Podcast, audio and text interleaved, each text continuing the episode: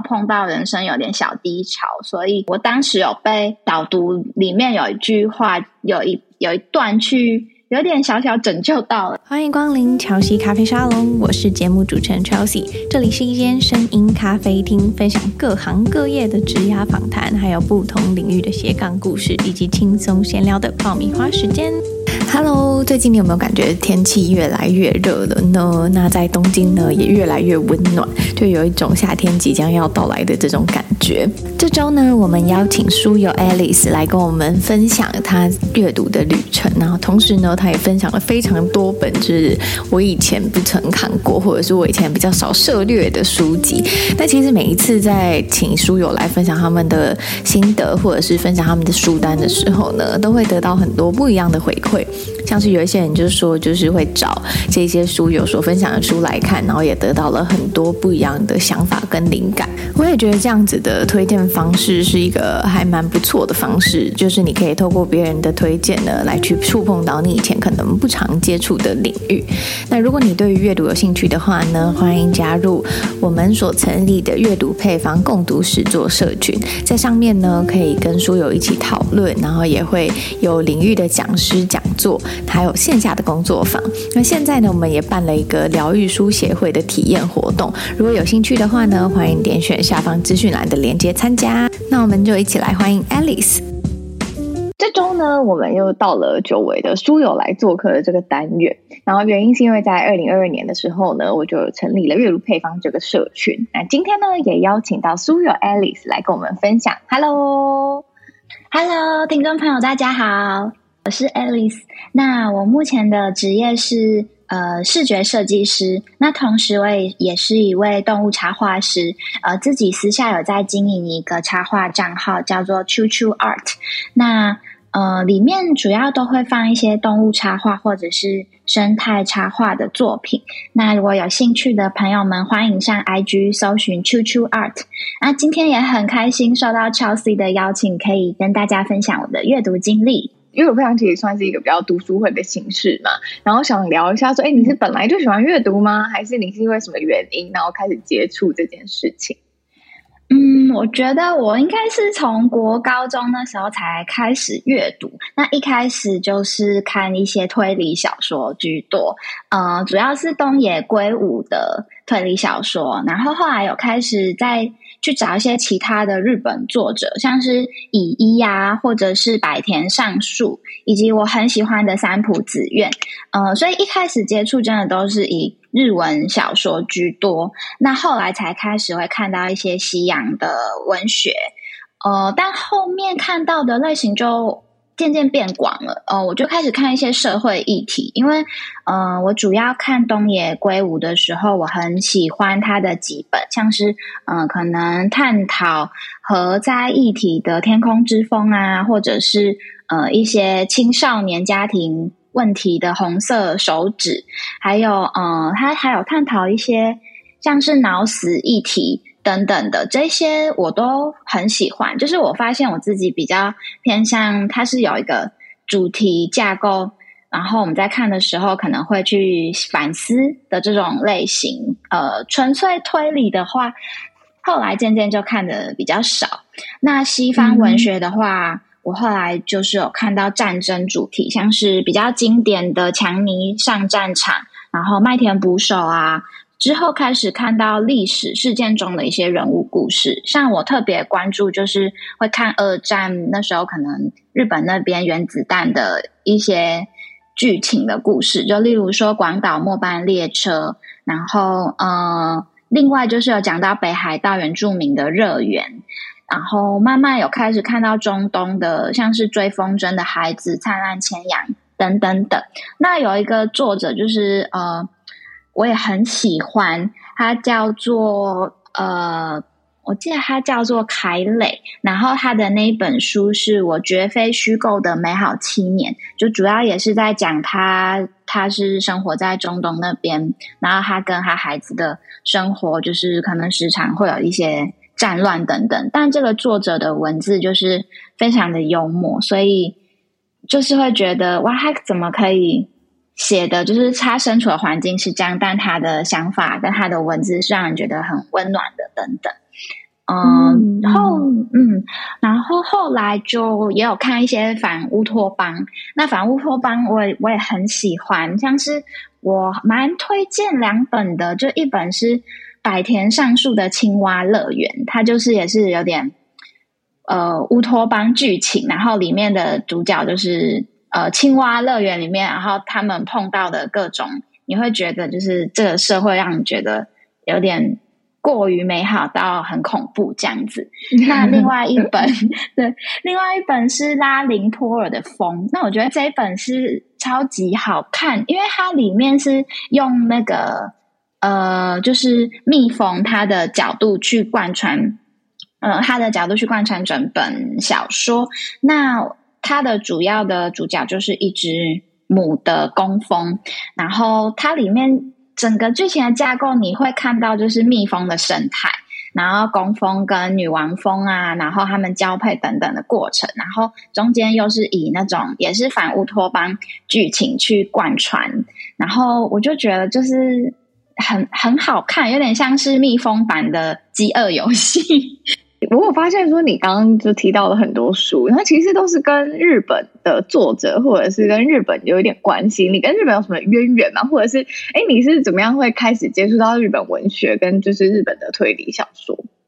我觉得一开始好像是因为我觉得日本的小说，它的可能翻译的文字比较好阅读，就是比起、哦、对比起西洋文学，可能翻译会有点。艰深，然后读起来会比较需要思考。我觉得像是那个东东野圭吾他翻译的，嗯、对他的文字就非常浅白，然后你就可以看得很快，然后剧情又很精彩，所以就会有一种停不下来的感觉。就是一本看完，然后马上又去图书馆找他的其他作品。然后，呃，接下来就是也是因为。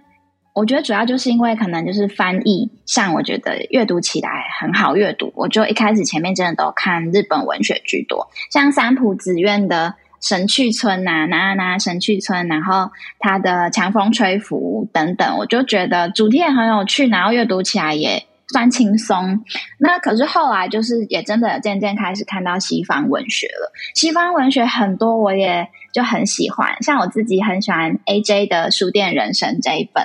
然后接下来也有看到古腾堡的学徒啊、偷书贼这些比较经典，然后可能都是跟书籍有相关。嗯、那其他一些比较轻松的，就是主题性，就是我有看到街角那家唱片行，也是前阵子才刚看完。那还有一个是我觉得也是有点关于，就是我也很喜欢那种人性啊跟爱的那种。很很感动的故事，像《小蜜蜂之死》，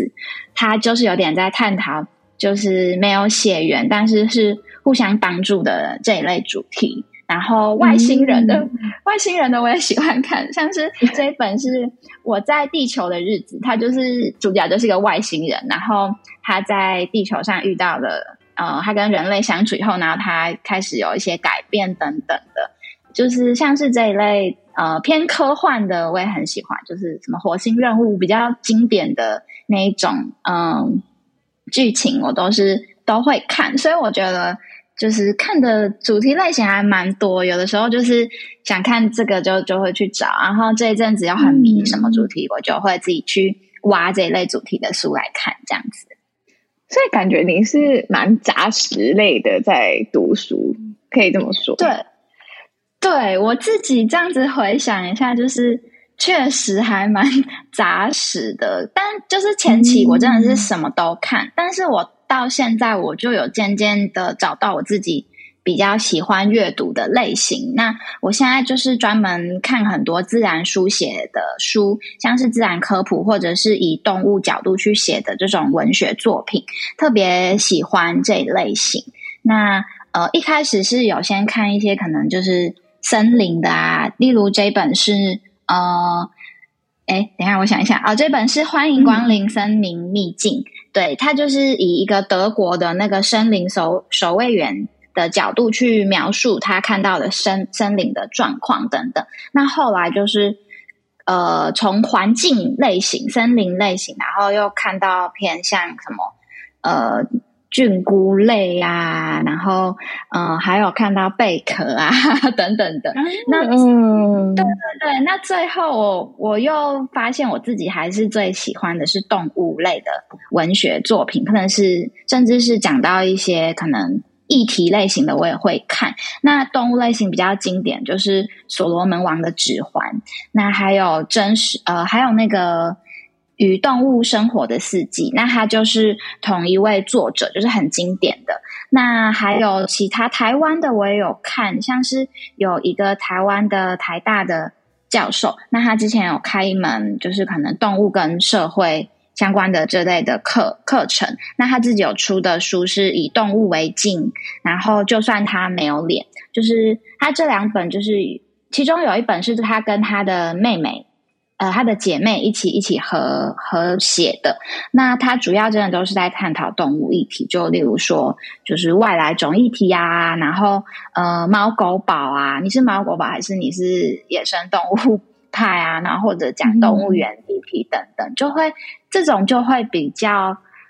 挑人，因为它就不是纯粹文学作品，它真的是你有兴趣，你可能才会翻来看的，所以他讲的东西会。比较就是议题类，可能有些人就会觉得比较沉闷之类。但我自己看了，我是觉得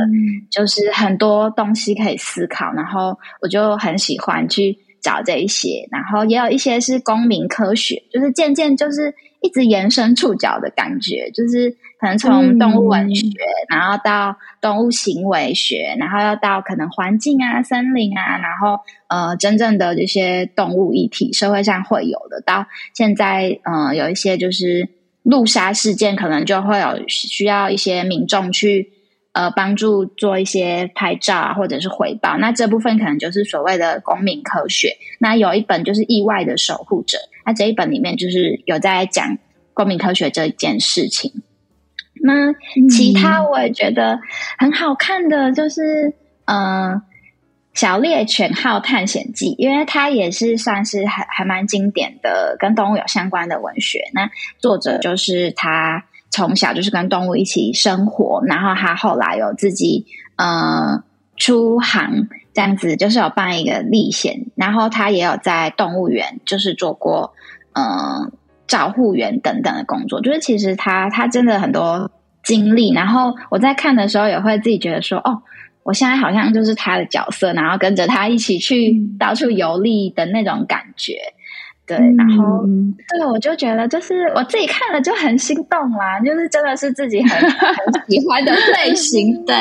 这样听起来感觉就是你的阅读历程比较像随着你的生命的经验，或者是你每一个阶段你喜欢的东西的不同，所以你可能就会去挖掘那个部分你喜欢的主题，然后拿来阅读。然后我觉得，嗯，你刚刚提到一个还蛮好玩的，就是你可能会因为这个主题，所以你会延伸到其他的触角。然后慢慢的，你那个阅读的范围就会越来越大，所以其实也会比较想要知道说，哎、嗯，那 Alice 你是怎么样？就是为什么？因为其实你自己在阅读这一块已经是有很丰富的经验了，那为什么你又会想要加入读书会？是有怎么样特别原因？又或者是说你会嗯发现说中间有什么你特别想要去做到的？比方说你想要找人讨论啊，或者是你希望可以跟人家交流啊，等等的。嗯我觉得我会加入阅读配方的过程，跟我的阅读经历有点有点类似，都是层层叠叠的那种感觉。就是我没有前面这个事件，我可能就不会变成现在这样。那我觉得很有趣的，就是因为我会认识阅读配方，是透过另外一位书友佳宇的介绍。那我跟他又是在二零一九年在北海道新野度假村工作的时候认识的。但是那时候我们工作其实呃就是部门不同，然后我们可能出去一起玩的群也不太一样，所以其实我们那时候没有很多的交集，呃，但是就是互追 IG 这样子。结果后来我就我们我可能回国以后，我们就是渐渐有发现彼此会呃分享一些限动啊，然后我们会互相互动。我就跟他一聊之下，发现哇，他也有阅读的习惯。嗯，而且我们阅读的类型就是差很多，就是我可能就是偏 偏好自然这一块，然后他就是比较偏自我、自我心灵、呃心灵探讨这一块的，然后我就会会听他讲一些他目前看的书，我也会觉得哦，好有趣哦，就是跟我现在看的主题就完全不同。然后我们就这样子又在网络上聊了一两年。啊，是哦，你们中间没有再见面或什么的吗？因为那时候刚好碰到疫情期间啊，就是对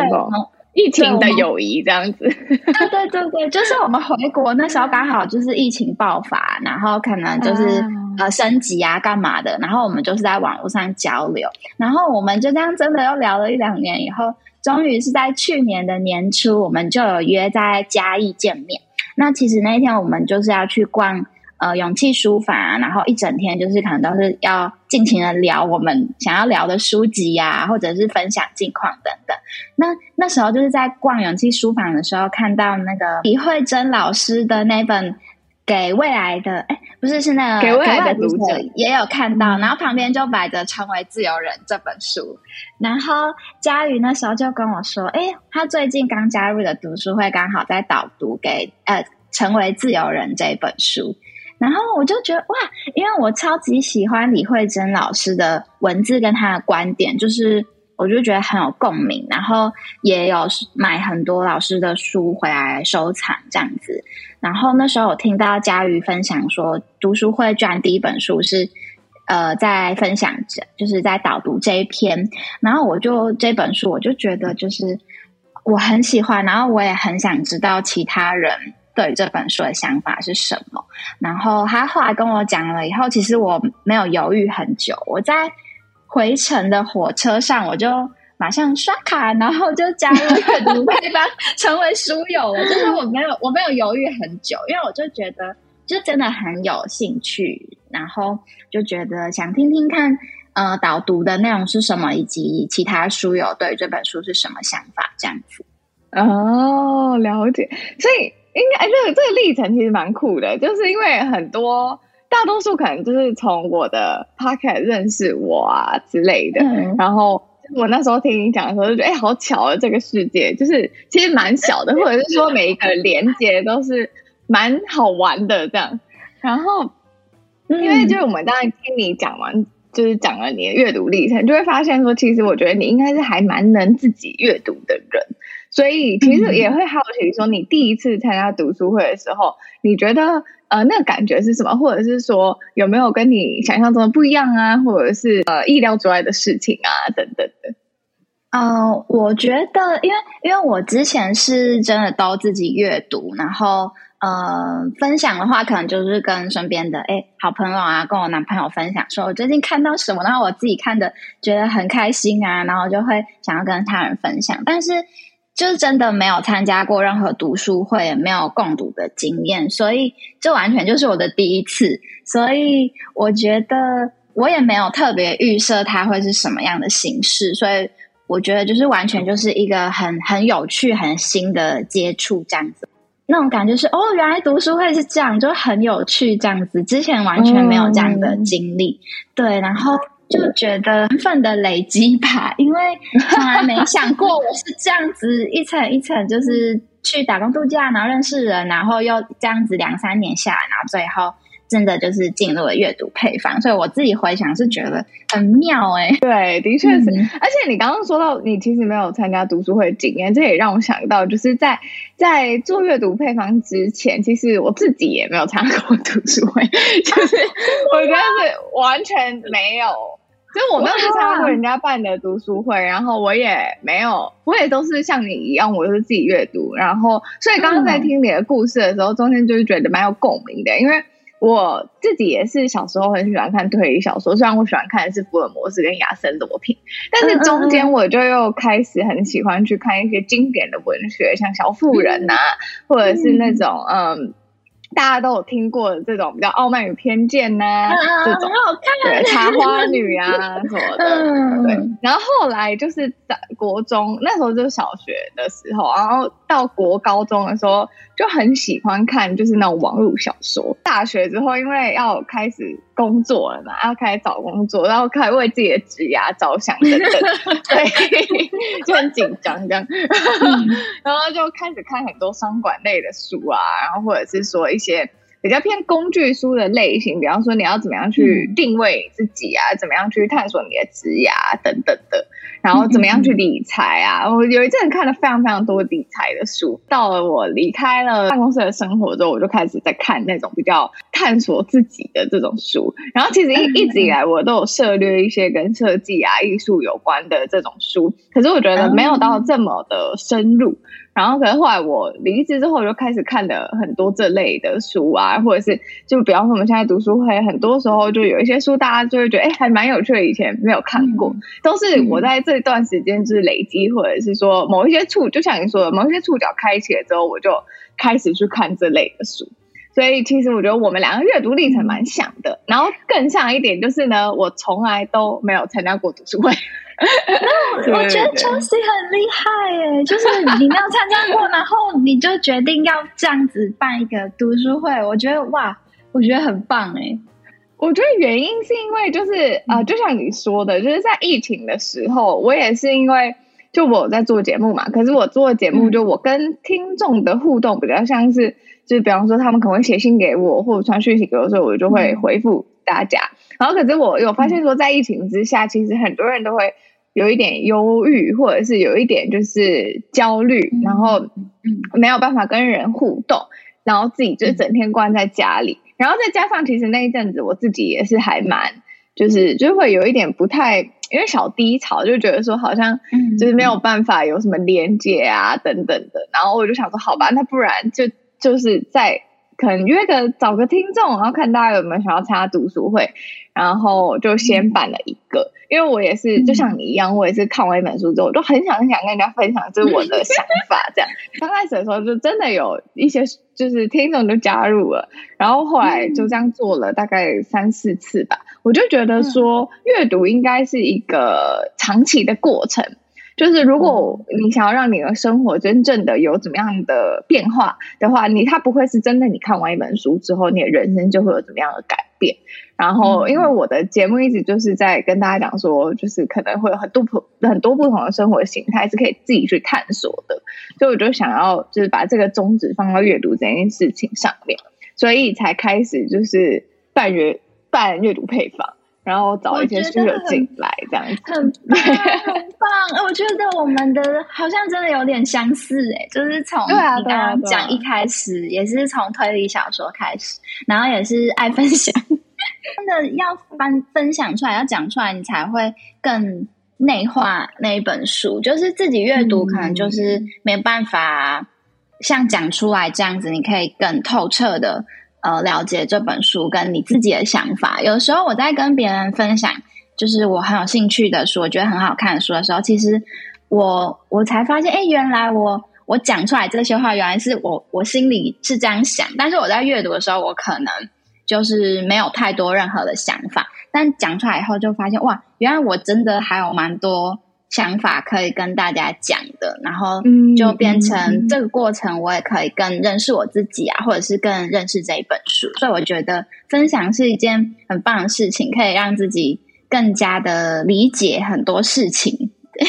嗯嗯，就是会重新去组织一下自己的想法。我觉得也，他也可能不一定要多有逻辑性或者什么的，嗯、但反而是你愿意去。思考可能书中提到的一些观点或者是一些概念，很多时候是你以前从来没有想过的，嗯、然后你现在把它加进去你的资料库的那种感觉，是我觉得阅读这件事情很有趣的地方。这样，嗯，真的，而且有的时候是呃，可能我们两个在讲同一本书，但他的切入角度是跟我完全不同的，对然后我就觉得超酷的，因为我就觉得说哇，我在看那一段的时候，完全就是没有。这种想法哎，然后我就觉得对方可以有这样的想法，我就觉得哎，好有趣哦，然后就会很想要继续听他说他为什么会有这样子的想法，然后我我自己反而是可能对哪一块我是觉得哦很有共鸣怎么样，我就会这样互相分享，然后常常就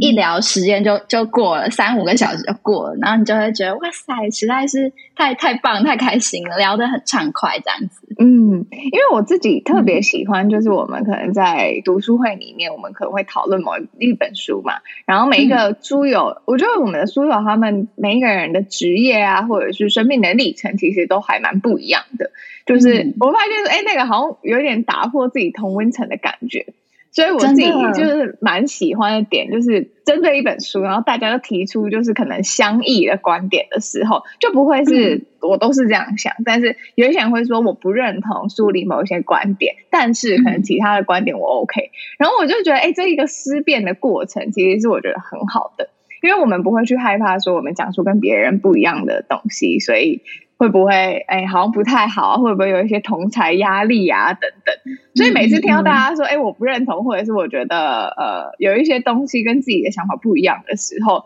我就会觉得哎，很棒，就是这个过程是一个很好的讨论过程，这样。真的，我也觉得那个阅读配方的书友大家都很棒，就是都可以很理性的表达自己的想法，然后我们就是呃也很就是彼此尊重，我觉得这样子是一个很。舒服的方式，因为当时我也是听到其他书友，就是可能分享当月的书，他看完以后，他就是说，哎，可能某部分我不是这样想啊，然后他在看过程中，可能也会觉得就是，嗯，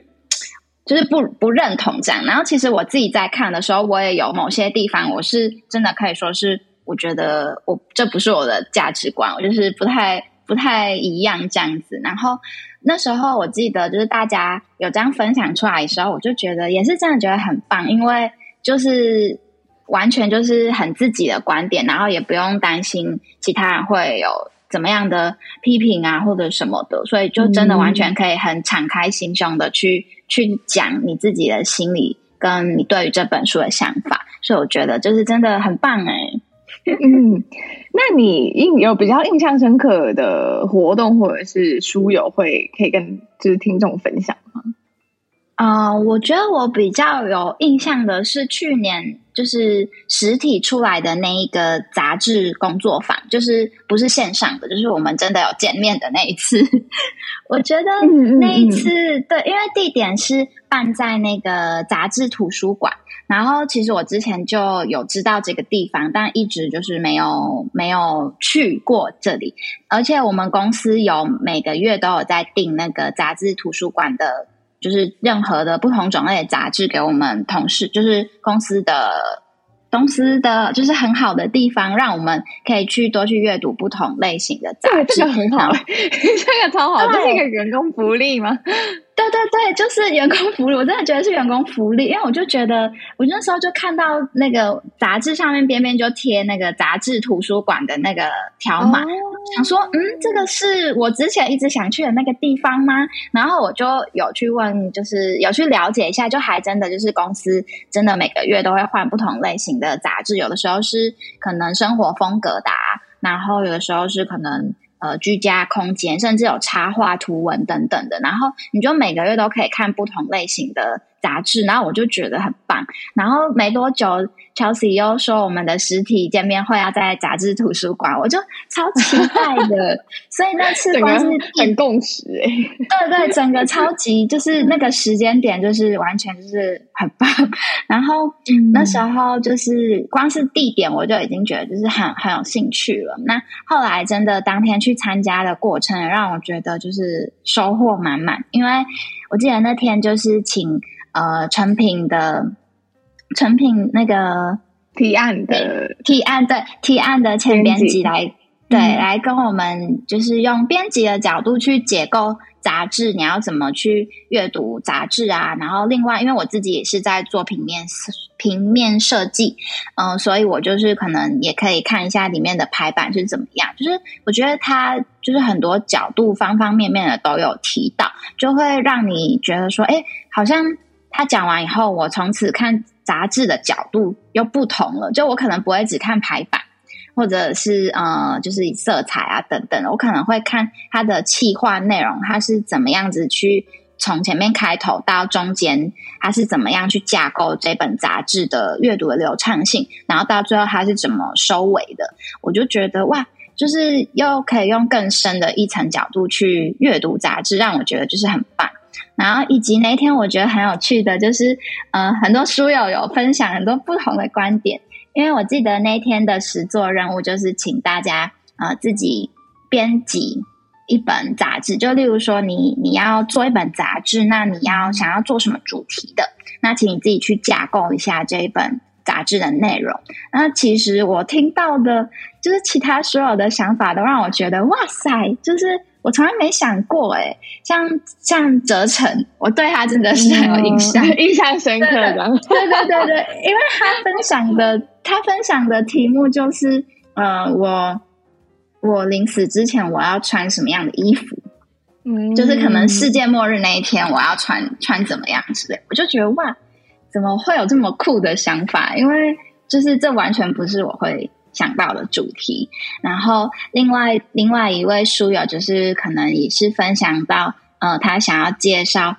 中年的，就是帅大叔，但这个帅大叔是在，对对对，但他他的。呃，帅大叔的定义可能又是在自己的职涯领域发光发热的那一种，就是有点日本匠人的那种概念。对，然后我就觉得，哎，就是也是很有趣，就是大家应该会也想看到，就是很厉害又很又很有型的帅大叔。就是如果真的有这本杂志的话，我会觉得，哎，也很想去阅读它。其实我也是在杂志读书坊那一次活动的时候才知道，哦，原来我们我们真的是。就是阅读配方里面的书友的真的职业跟年龄层真的是还蛮广的。那时候就是也听到龙安分享说，就是他退休后，可能他现在在做农夫啊，然后他他分享一些关于农法或者是什么青年青年的呃，就是青年返乡的农夫，就是这一块，我就觉得就是非常的有意思，然后。另外，可能就是还有其他室友是分享那个呃婚礼，记得那时候他是讲那个、哦、对对对，anti bride，对对对，就是非主流婚礼这样，非主流新娘我就觉得这个也是很有趣，因为可能东方东方可能就是会照礼俗这样子，但其实现在可能呃渐渐的大家也会有自己想要。梦想中想要呈现的婚礼这样子，那其实当时听到听到他们在呃听到那位书友分享这样子非主流婚礼的时候，我就觉得诶也是很酷诶，如果他真的也是有出这本杂志的话，我我一定也是很有兴趣会想要买想要看一下。对对对，想要看一下哇，其他人的婚礼都是怎么样子办的啊？然后他们对对对，然后他们的想法是什么？我就会觉得就是可以可以听到其他人的。观点我都是觉得很很难能可贵的机会，真的有点跳脱同温层的概念。嗯嗯，的确是因为那时候我在看那个大家的分享，就是在记录的时候，就是每一个人的主题都跟我想象中很不一样。就我本来以为可能就是因为我们女生很多嘛，所以可能大家就会。偏比较生活风格类的啊，或者穿搭类的啊，等等，就我发现每一个人讲的都跟我想象的，就是我真的是太浅了，就是 想象完全不一样，我就觉得天哪，也太有创意了吧的，真的就是很酷，就是而且还真的是每一个人讲的都很跳，哎，就是真的是撞撞题的很少，然后我就觉得哇，我们这么多人，然后每一个想法有这种不同，就觉得哎，真的是很很棒，然后很有趣。超酷的，真的。嗯、那在这就是就是我们现在有一起过了快一年左右的这种读书会的历程，然后我也想问你说，哎、嗯，你有没有印象比较深刻的书？然后可能为什么你会对这些书就是特别感兴趣或者特别喜欢？嗯，我觉得就是这一年这样一年读下来，我有几次书友会。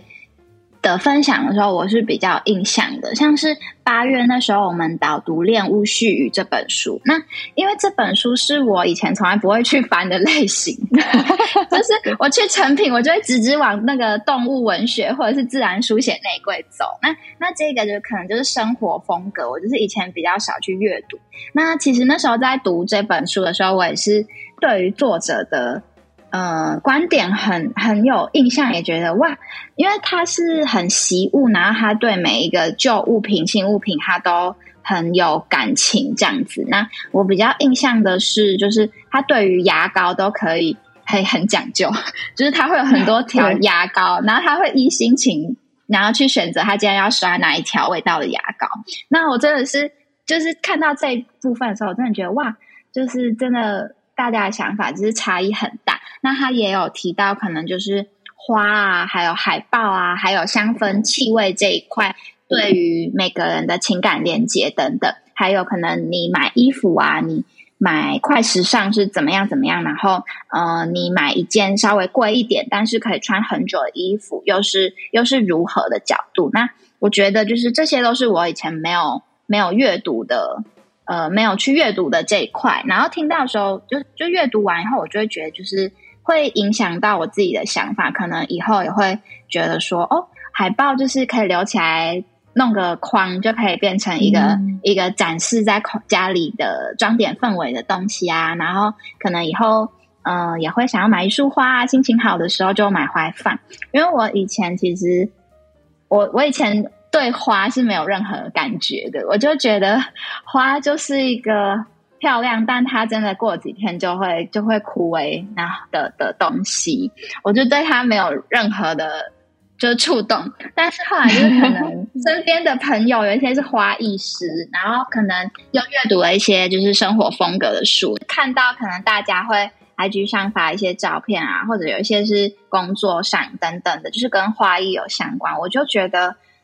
就是。其实花，就算它真的一下就就就是可能没有办法维持很长时间，但它当下真的会让你觉得就是很心情愉快啊，然后很舒服，然后很香香的等等的，所以现在都会都会跟我男朋友说，哎。我很喜欢花，但是但是以前 但是以前就会暗示对明示暗示这样子，但以前可能就会跟跟他说哦，你不用送我花没关系，因为我不知道放哪。然后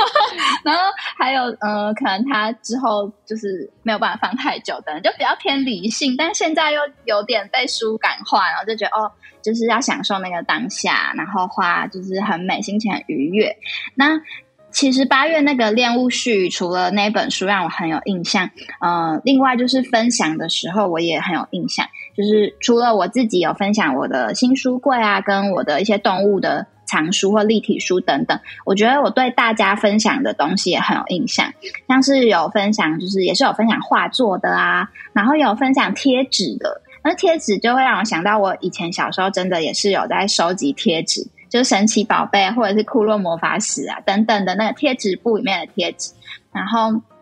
我就会那时候书友在分享的时候，我就会回想到我自己的一些经历。那这个书友就是各种贴纸、小贴纸都会收集，那可能他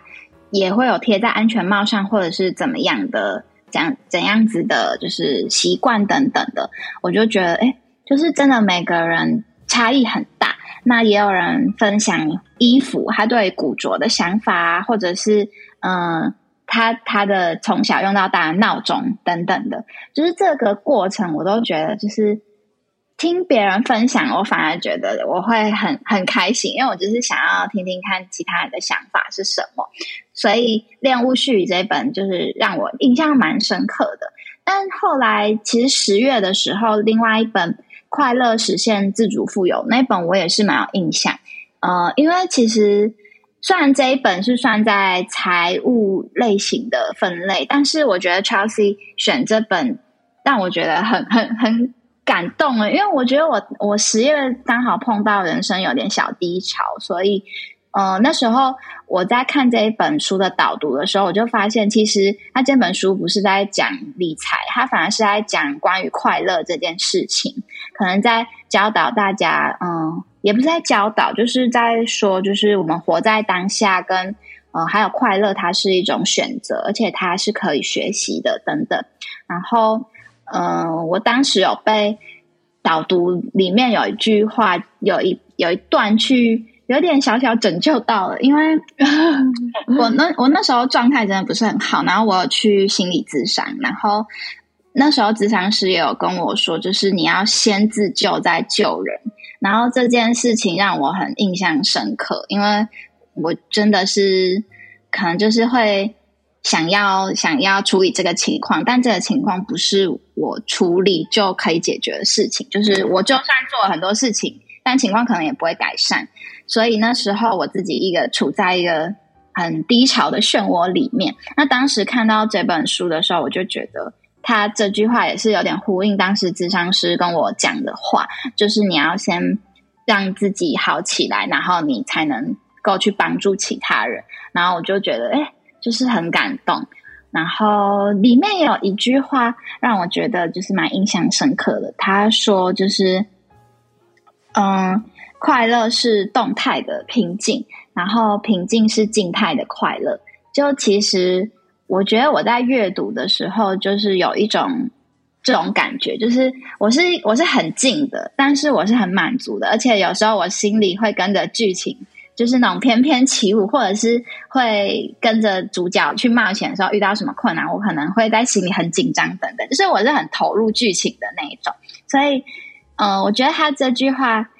用在阅读上，我觉得跟我可以蛮契合的。就是快乐是动态的平静，平静是静态的快乐。这句话，我就觉得画荧光笔画起来，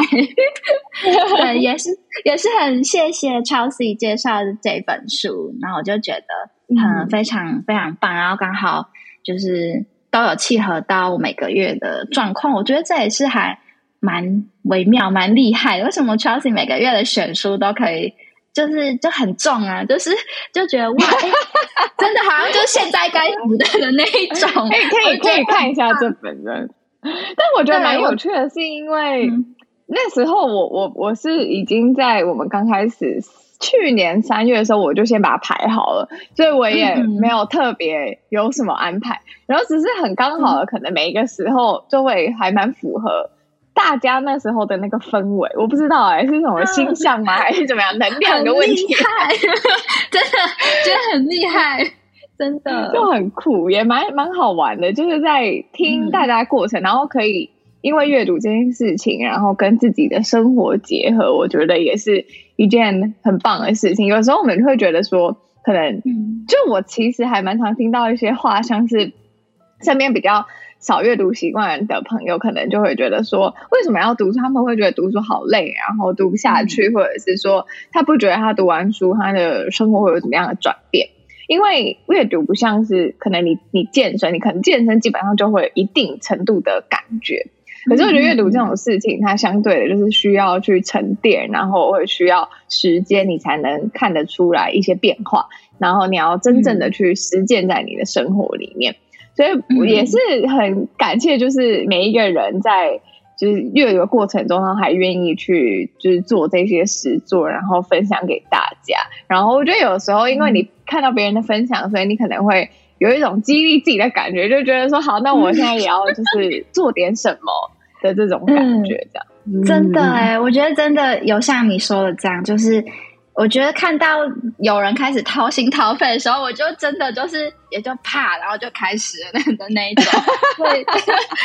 所以我觉得就是真的这个这个阅读配方这个平台，然后书友们就是大家都互相的，就是很乐于分享，然后又很尊重彼此。我真的觉得就是完全是我一个就是下班的小天地，就是下班之后我的生活就是还有一块。就是朋友们，我可以跟他们分享很多事情，这样，嗯，我觉得很棒。而且蛮有趣的是，其实这些朋友也不是你现实生活中的朋友，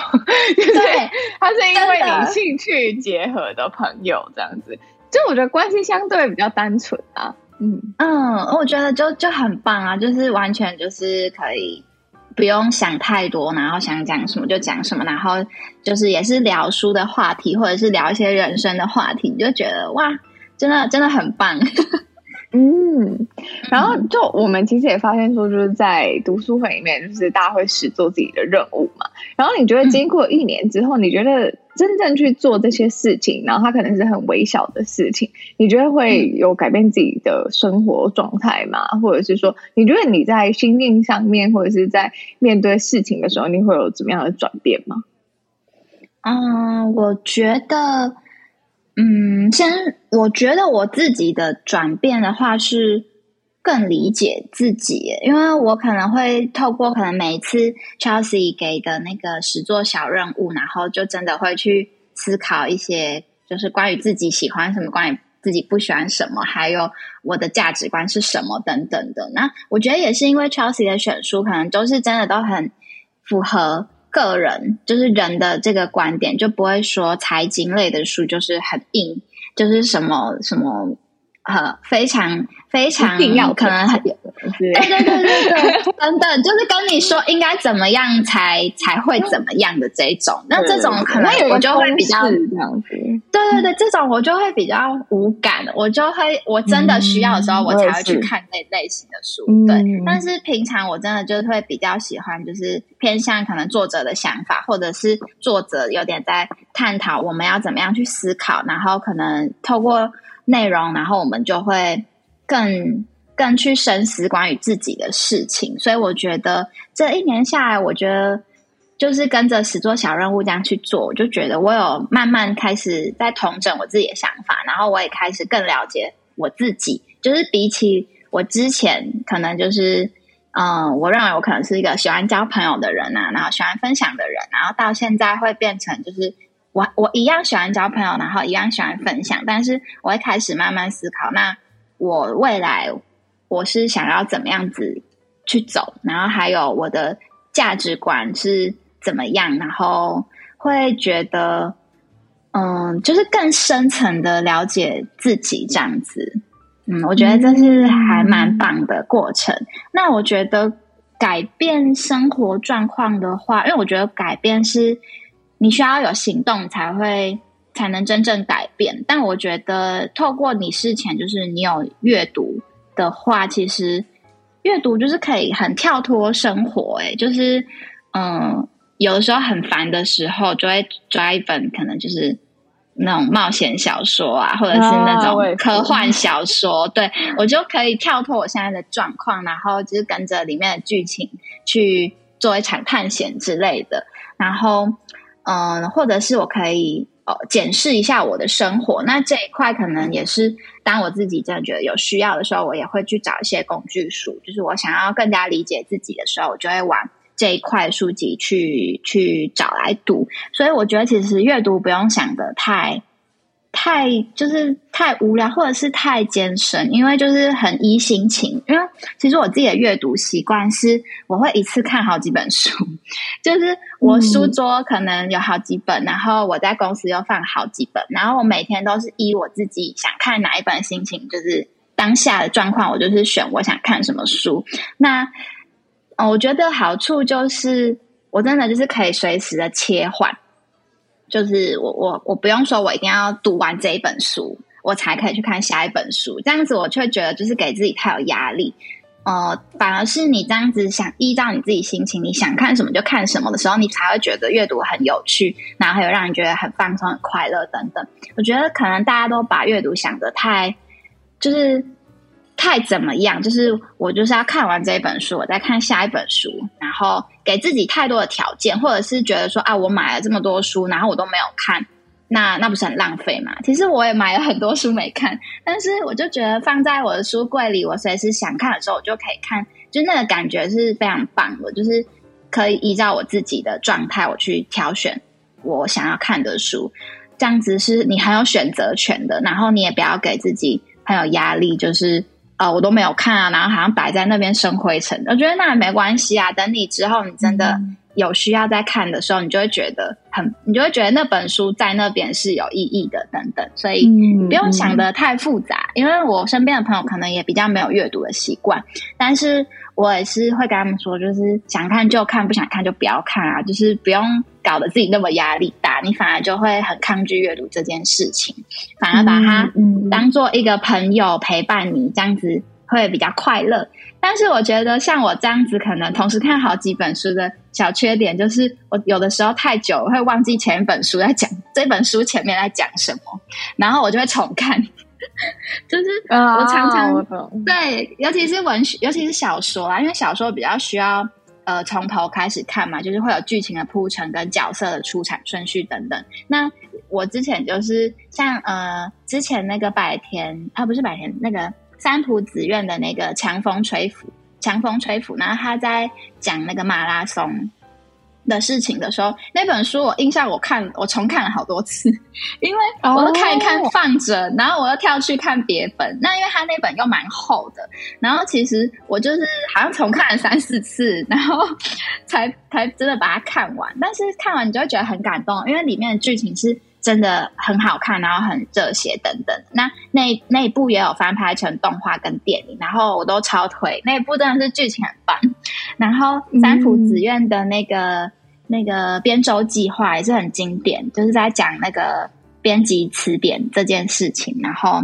呃，我觉得那一位作者就是他出的主题我都很喜欢，就是很有、嗯、很有特色这样子。对，然后有点扯远了，就是哦，哦，没事没事，我刚刚只是想要补充，就是你刚刚提到那个，就是买书回来这件事情。就我之前看过一个观点，他就是在讲说，其实你把你收藏书或者是买你喜欢的书回来放在家里的这个行为，其实你可以把它视作是一种收藏你自己好奇心的一个行为。就是 呃，比方说，你现在对于这这一些类型，可能对于艺术、对于料理，然后对于理财有兴趣，所以你那一阵子你就一直买这些东西。可你不见得你买回来之，因为你对这些东西有好奇心嘛。可是你不见得你买回来之后你就会马上看，嗯、可是你这样子的时候，嗯、就放在你的书架上的时候，其实你就是就可以知道说，哎、欸，你自己大概是在这个生活状态下面，或者在这个阶段的时候，你好奇的事物是什么？然后我觉得为什么这件事情很重要原因，是因为很多时候我们会听到人家讲说，我不知道我自己喜欢什么，然后我不知道我对什么有兴趣。然后我觉得，当你说出这样话的时候，嗯、你就走去你的书柜看看吧，你大概就可以知道说你是一个怎么样的人。没错，没错。我觉得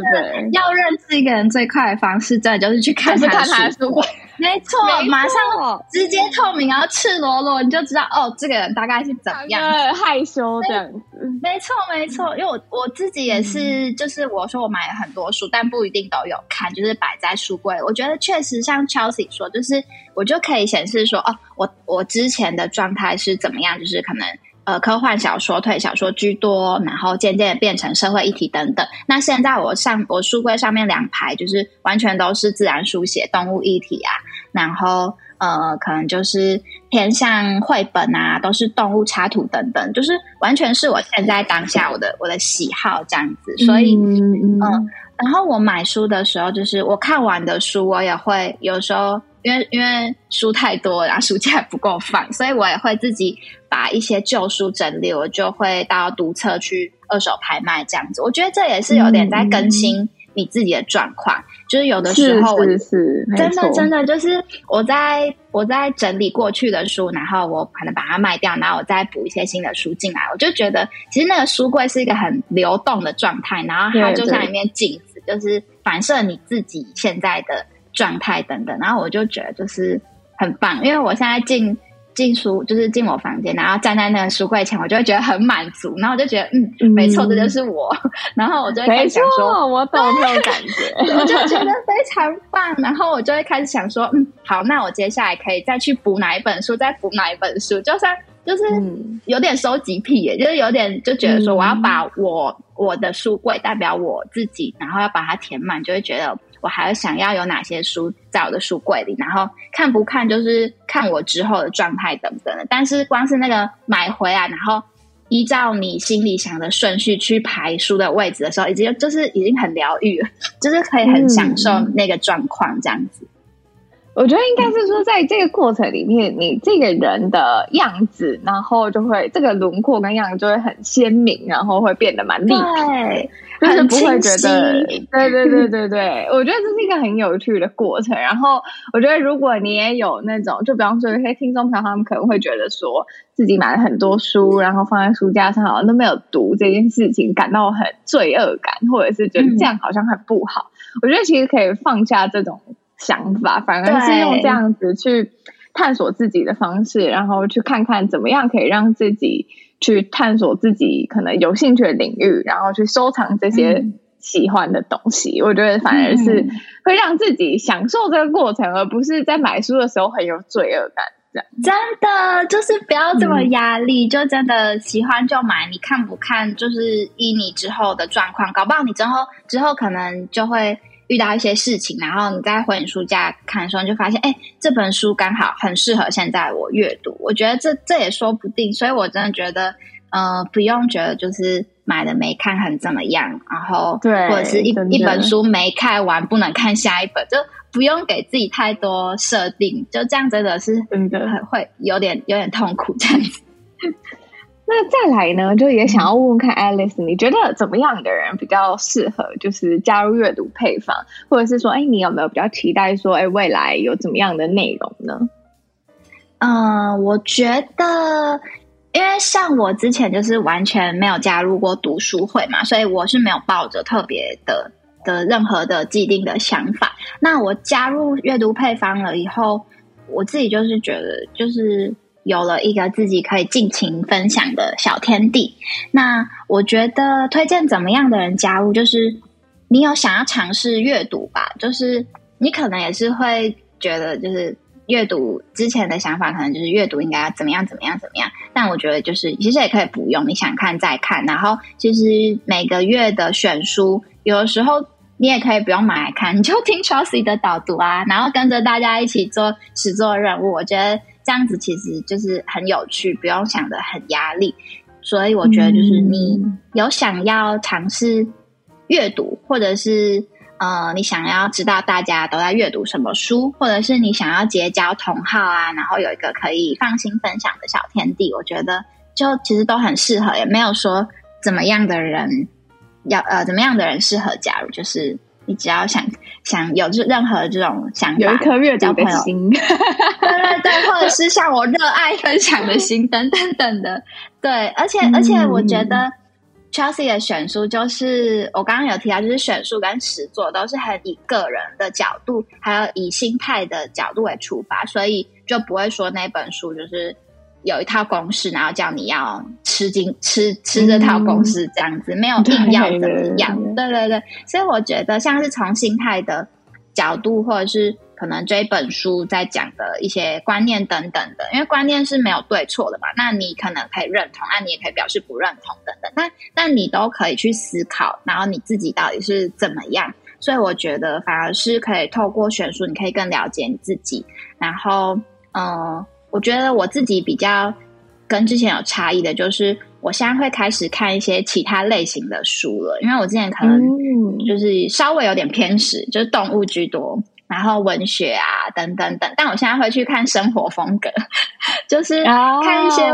对对对，就看一些我之前真的不会去看，但是其实你就会去看以后，你就会知道哇，原来别人的生活是这样子，然后你也会觉得很有趣。所以你也可以读到很多不同类型的选书等等的，开拓自己的阅读的选项，你的口味就会越来越多，越来越多，然后就会一直延伸，然后你也会更了解你自己，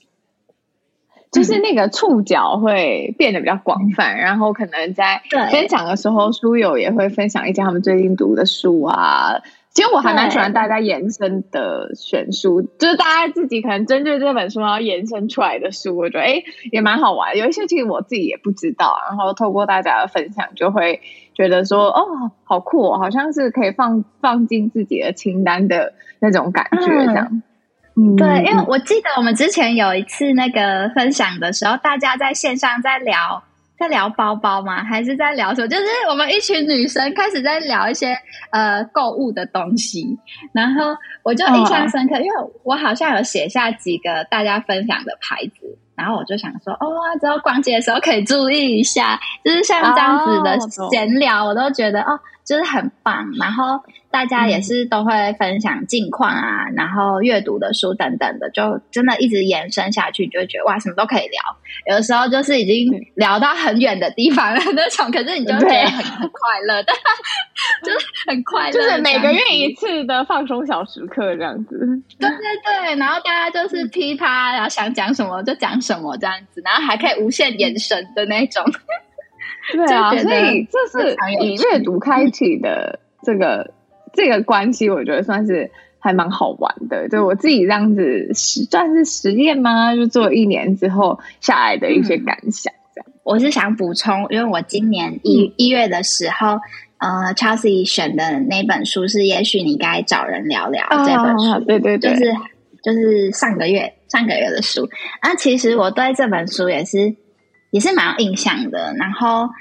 嗯，我主主要比较有印象也是在实作任务那一块，因为也是听大家的各式各样的分享。我记得那一次的题目是，就是写下你羡慕的对象，那还有就是你为什么羡慕他等等的。我觉得 Chelsea 设的这个主题就是很很棒，就是让我们真的去反思一下，就是透过你羡慕的对象是谁，然后你为什么羡慕他，然后你就可以更理解自己，说哦，原来你是想要变成怎么样子，然后你可以开始怎么行动等等的。因为，因为我就是我就是一月的时候有画了一个自己的那个动物的明信片，就是兔年的明信片。然后，其实那时候、我那时候还没有看这个月的导读，然后我就先上去跟大家参加那个。就是书友分享，然后我是先看实作任务的主题这样子，但书其实我没有没有怎么翻。然后我我其实，在分享的时候，我我就有觉得，哎，怎么这个月又这么契合？因为我刚好画完，就是刚好正好输出了我自己印制的那个兔年明信片。然后那时候我记得我就是有在线上跟大家分享这件事，然后我也有呼应到为什么我会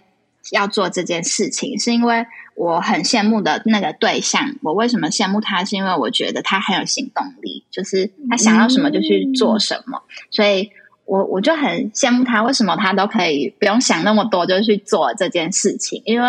我是自己在经营插画这块的时候，也是有一一阵低潮期，就是觉得自己画不够好就，就就不要放到网络上给人家看这样子，然后反而反而给自己很大压力，然后就变成。就是没有怎么在画画这样子。那今年的转变，就是一月刚好是这本书，然后这一个实作任务，就是让我觉得，就是说，哦，好，那我已经很知道我为什么羡慕那位对象，然后是因为什么原因。那我接下来就是我要开始行动了，这样子。那刚好那个明信片就生出来了，就是。就是我觉得，就是说很可爱的，我就觉得很呼应。而且，其实我要做这个明信片之前，我想了应该也有个三五天。就是我脑海中一直在想，哦、很久，就是我已经，我就是一直在想说，哦，要过年，过年前好像可以做个东西，然后跟同事啊、跟朋友们就是贺年一下，就自己设计个小东西。但是这件事情，我想了有。就是三五天，可能将近一个礼拜，然后我都没有去行动，然后就就是还是会犹豫不，犹豫不决，就是觉得自己好像画的会好看吗？有人要这个东西吗？等等等的。但是我真的下定决定决心要去做的时候，我花一天就完成了。然后我也很我也很惊讶，就是哇，原来我真的决定要去做的时候，就是一个晚上就可以。结束这件事情，就是也让我觉得就是很很呼应到我当下的状况，以及呃，Chelsea 一月的实作任务这样子，就是很厉害，就是真的有一股什么神奇的魔力，非常的时间刚好。就是其实会发现说，你可能真的行动下去之后，很多事情就没有自己想的那么难，然后就其实也是可以做到。只是我觉得有时候我们就是差那一步啦，然后刚好可能有什么契机，然后让你开启了那一步，这样。对，真的，我觉得我真的是想了很久很久，因为光插画这件事情，我是去年去年开设粉丝就是 IG 专业的，但我就是停了将近有一年，然后都都没有画任何图，然后到今年年初的时候，我才觉得啊。就是就去做吧，就不要想那么多，自己自己开心就好。就是也也不要想说会有几个赞啊，然后大家会喜不喜欢啊等等的，就觉得就是真的不要想那么多，我就我就先去做了这样子。那在后面呢，其实我想要再请 Alice 分享一下，就是你最近在读的书，然后给听众朋友，然后作为今天呢就是的尾声这样。嗯嗯嗯，好，就是我最近刚好在读一本我非常有感，然后也很有兴趣的书。那这一本也是最近的新书，就是它叫做《Deep 深》。那这一本的故事剧情，呃，它其实是一本自然科普类的书籍，就是一样是我喜欢的这类自然书写的主题。那它主要在讲的是自由潜水这件事情，然后呃，也有探讨到就是人类为什么会潜水啊？可能是因为有什么。呃，跟哺乳动物一样，有哺乳动物的潜水反射这些生理生理机制等等，然后还有讲到可能海洋海洋动物的能力啊，他们的磁感跟什么回声定位，因为因为鲸豚他们是可以下潜很深的嘛，然后他们就会有一些特殊的感知能力等等的。那我为什么会读得很有兴趣？是因为我也是去年刚接触自由潜水，然后我刚好今年三月的时候要跟一位我很喜欢的野生动物摄影师，我们要出国追座头鲸，然后也是要以自由潜水的方式。所以我在看这本书的时候，我就我就非常有感，就觉得很有趣，因为它里面就是有很多科学的角度去跟你解构，就是人类的生理构造啊，然后呃动物是怎么样怎么样，然后自由潜水这件事情又是呃是很具有危险性的，但是它又是可以很。最直接的就是接触动物等等的，因为毕竟它跟水肺还是有一点差距。那因为我两种都两种潜水我都有玩，所以我就觉得它里面讲的东西我都很知道它在讲什么，但是又可以读到很多我不了解的事情，然后就觉得就是读得津津有味，然后也很契合我接下来的计划等等的。那这本是我最近在读的书籍。嗯、那另外就是，我也想要推荐大家一本书。那这本书就是我自己很喜欢，然后我觉得也是影响我很深的一本书。它就是《西顿动物记》。那其实这一本，呃，这本《西顿动物记》它就是一个经典动物文学了。然后，呃，它里面会有八篇，就是以动物为主角的故事，那有有些角度可能是会以动物的视角去写，你就是有点好像我就是这只动物这样子。那另外有一些可能就是以作者的角度跟他的观察去叙事这样子，但他的他的文字都让你觉得就是情感很浓厚，然后他把动物刻画的就是嗯、呃、非常的人性。那其实我觉得动物确实就是有自己的。自己的灵魂等等的，然后，嗯、我觉得也是因为这一本书，让我后面开始接触就是动物文学，甚至是看到一些动物议题等等的书。那，嗯、所以我觉得就是这一本真的很推，那就可以以轻松小品的方式去用不同的角度，然后去轻松的读跟动物有关的事情。那这一本就是就影响我蛮深，到后面我有在。接触荒野保护协会等等，就是一些关于野生动物保育的主题，然后影响我真的很多，然后又是一本好读、轻松的文学小说，所以就蛮推荐给大家的。嗯、谢谢 Alice。那你刚刚讲到很多动物，嗯、就让我想到。我前阵子看了一部动画，叫做《乞巧计程车》，我不知道听众或者是 Alice 你有没有看过？我有看，哎、欸，那本那部真的很妙哎、欸，它最后的结局超酷，因为我们现在比较破梗，就对对对，这个要自己去看，这部真的很很好看，酷，对对对对，然后它又跟动物蛮有关系的，就是突然想到。感觉可以推荐给听众，然后最后结局真的是会让你觉得很反转，然后很妙，这样。对，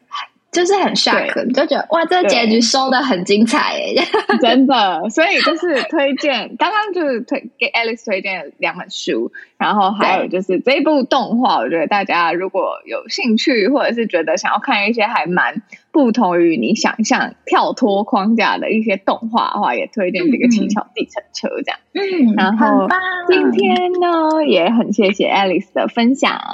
谢谢谢谢 Chelsea 的邀请。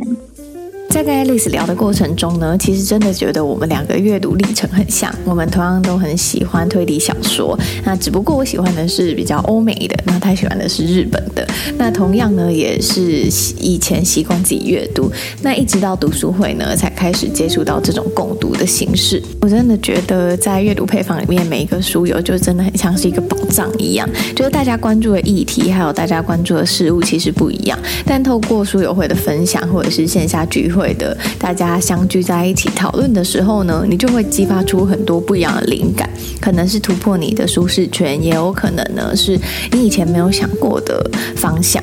那如果你对阅读配方有兴趣的话呢，欢迎点选节目资讯栏去查看相关资讯，也欢迎参加我们的体验活动。我们下次见啦！